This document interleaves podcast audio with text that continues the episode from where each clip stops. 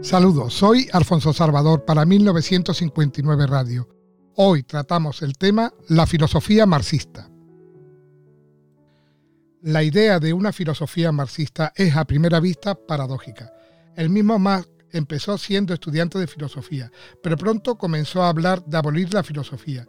El advenimiento de una sociedad socialista haría redundante la filosofía al igual que la religión. Es sin embargo claro que Marx y sus seguidores se apropiaron al menos en buena parte de la filosofía de Aristóteles, del materialismo de la ilustración y de la dialéctica hegeliana. Es igualmente claro que cuando Marx hablaba de la abolición de la filosofía quería decir que en la medida en que la filosofía postula principios y esencias ideales, su función sería inútil tras la revolución socialista cuando esa esencia habrían sido introducida en la realidad socioeconómica. Está lejos de ser claro que el materialismo histórico de Marx contradiga o supere a la filosofía como tal. En cerca de dos siglos transcurridos desde la muerte de Marx, ha estado en gran parte constituido por el fructuoso intento de sus seguidores de establecer una filosofía distintivamente marxista. Y dado que los autoritarios regímenes comunistas establecidos en nombre de Marx no alentaron la empresa filosófica, no es verosímil que su caída tenga mucho efecto sobre el futuro de la filosofía marxista. Aunque parece que el propio Marx denigró a la filosofía, después de su muerte y con la revolución todavía en mantilla, las notas a Platón a pie de página no tenían más remedio que ocuparse del creciente número de afiliados a los partidos marxistas que reclamaban una filosofía en el sentido de un sistema coherente de principios que diese una explicación del universo. Dado el clima cultural de finales del siglo XIX, este sistema tenía que estar acuñado en términos científicos e incluso positivistas. Pese a que el último mostraba ciertamente en sus escritos ciertas trazas de tal actitud, fue Engel quien le dio la forma sistemática que culminó en la filosofía del materialismo dialéctico, propagada por la ortodoxia comunista. Engel proclamó que la dialéctica marxista iba a ser la ciencia de las leyes generales del movimiento y el desarrollo de la naturaleza, de la sociedad humana y del pensamiento. Y en más específicamente la tesis más importante de esta ciencia eran las leyes de la transformación de la cantidad en la cualidad, las de la interpretación de los opuestos y la de la negación de la negación. Engel pensaba que estas leyes eran operativas en una naturaleza que estaba objetivamente dada y que era independiente de la mente humana. Así, el mundo de la naturaleza y el mundo de la historia humana constituían dos áreas separadas de estudio, mientras que para Mar uno de los rasgos centrales de su dialéctica había consistido precisamente en la interacción de los seres humanos con su entorno, una idea que provenía de Hegel. Engels sostenía, por su parte, que simplemente estaba aplicando la dialecta hegeliana, y que un sentido también Hegel había acertado al ver una dialéctica en la naturaleza, pero que aún estaba demasiado prendido en la meditación universal de la conciencia humana. El concepto de materia como un cierto tipo de materia prima es enteramente extraño a Marx. Sin embargo, para muchos intérpretes del pensamiento de Marx, la publicación de sus primeros escritos en 1930 marcó un decisivo cambio de rumbo. Esta obra, en particular manuscritos de economía y filosofía, revelaban a un mar muy diferente tanto del economismo un tanto árido de Kautsky como del materialismo dialéctico del dogma soviético.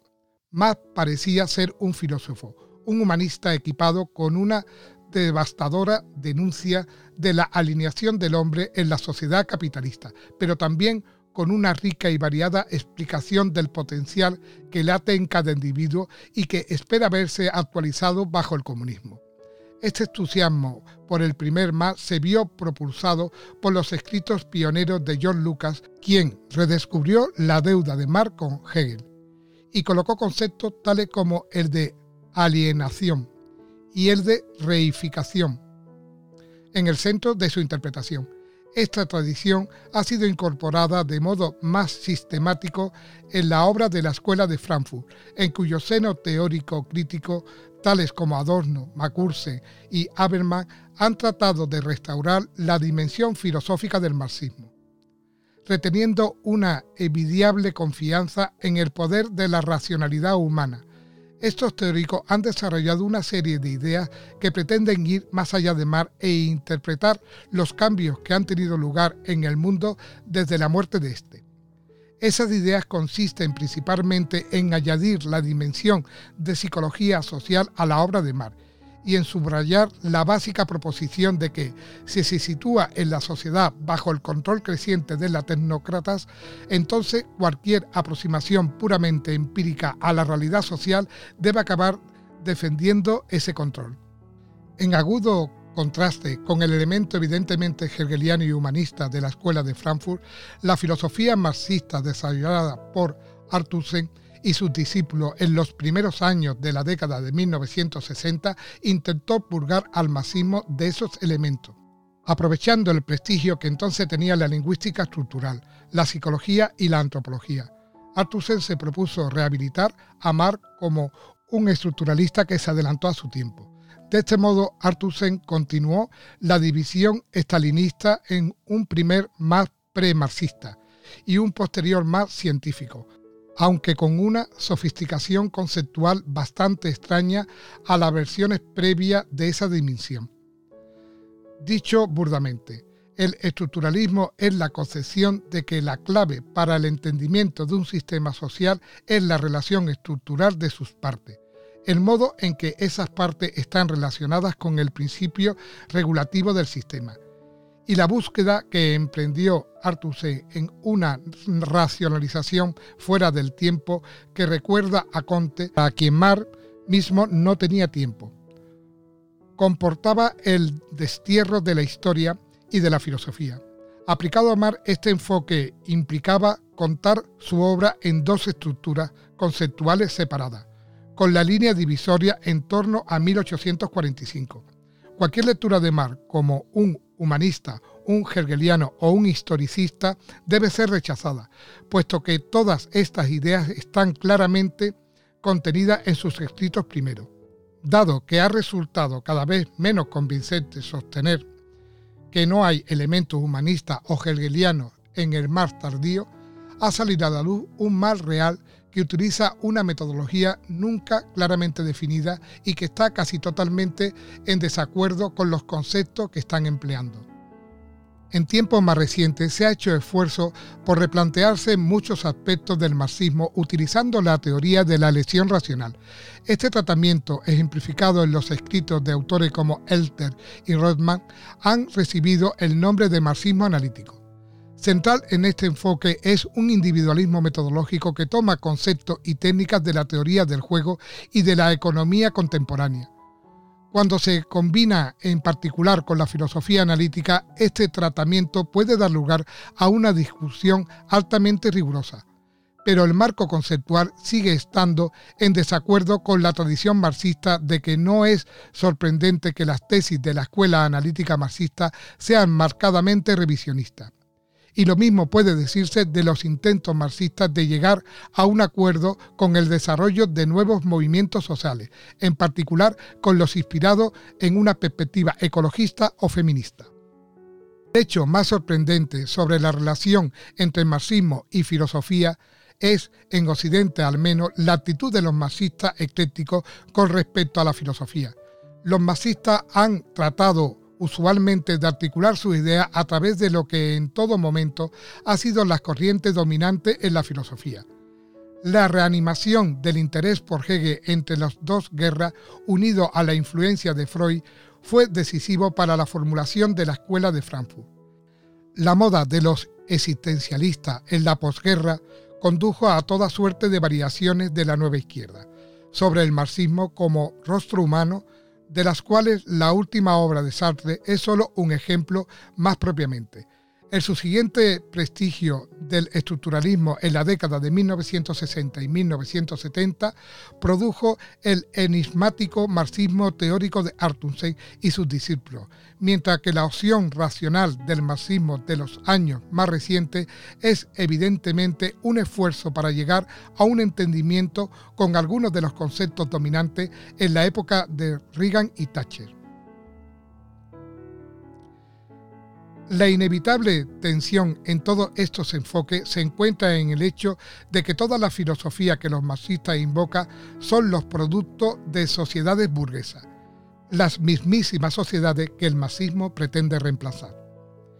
Esta tensión se agudiza aún más con las tendencias de los marxistas occidentales a tomarse más teórico y más filosófico, con el consiguiente detrimento de las posibilidades del éxito para la actividad práctica marxista. La inmigración del marxismo a las universidades ha dividido necesariamente esa unidad de teoría y praxis que tan centrada era en la perspectiva del propio Marx. Toda filosofía, al igual que toda religión, es para Marx idealista y mitificadora en última instancia. Cuando mantenía que la disputa sobre la realidad o no realidad de pensar aislado de la práctica es una cuestión puramente escolástica. Mar pensaba que una sociedad que aboliría la división entre el trabajo mental y manual y que a sus ojos era la causa esencial de toda mistificación filosófica, una sociedad semejante sería inteligible para sus miembros, puesto que las relaciones sociales que en ella se dieran serían transparentes y no requerirían mediación filosófica alguna. La historia del pensamiento marxista se ha caracterizado así por una profunda ambivalencia respecto a la viabilidad de la empresa filosófica. El resultado ha sido la invisibilidad de una filosofía que fuese definitivamente marxista. El marxismo ha sido ecléctico en la elección de sus préstamos de la filosofía burguesa. Esos préstamos han resultado ser extremadamente fructíferos, particularmente en el ámbito de la teoría social. Mas en esta esfera, como también en otros lugares, el marxismo ha mostrado ciertamente su dimensión más dura como crítico de la filosofía, sin haber tratado de apostar a su vez una plausible alternativa. Espero que os haya gustado y quiero antes eh, recomendaros un libro a todos los que habéis llegado hasta aquí. Un libro del filósofo Gustavo Bueno, El mito de la izquierda. Es un libro muy interesante porque cuando decimos izquierda, se dice izquierda, se cree que solo existe una. Según el filósofo Gustavo Bueno, existen siete izquierdas. Por lo tanto, son las izquierdas, el mito de las izquierdas. Espero que os haya gustado. Eh, un cordial saludo a todos y, y si os suscribís, pues lo agradezco de corazón. Muchas gracias.